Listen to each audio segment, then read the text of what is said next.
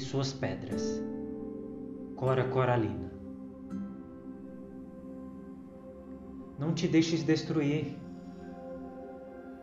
ajuntando novas pedras e construindo novos poemas. Recria tua vida sempre, sempre. Remove pedras e planta roseiras e faz doces. Recomeça. Faz de tua vida mesquinha um poema. E viverás no coração dos jovens e na memória das gerações que hão de vir. Esta fonte é para uso de todos os sedentos.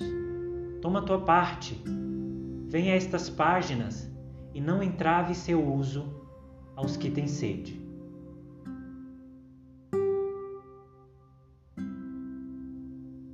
Remove pedras e planta roseiras e faz doces.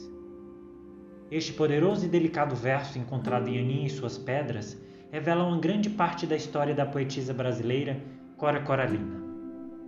Seu nome de batismo era Ana Lins dos Guimarães Peixoto. Ela era doceira e tinha como hobby a escrita desde a adolescência. Seus trabalhos começaram a ser publicados quando a Goiana tinha 76 anos de idade e ganharam projeção mundial desde então. Que a beleza poética contida na escrita de Cora Coralina te encante. Me chamo Felipe Aguiar e este foi o episódio de Beleza Poética de hoje. Obrigado por ouvir.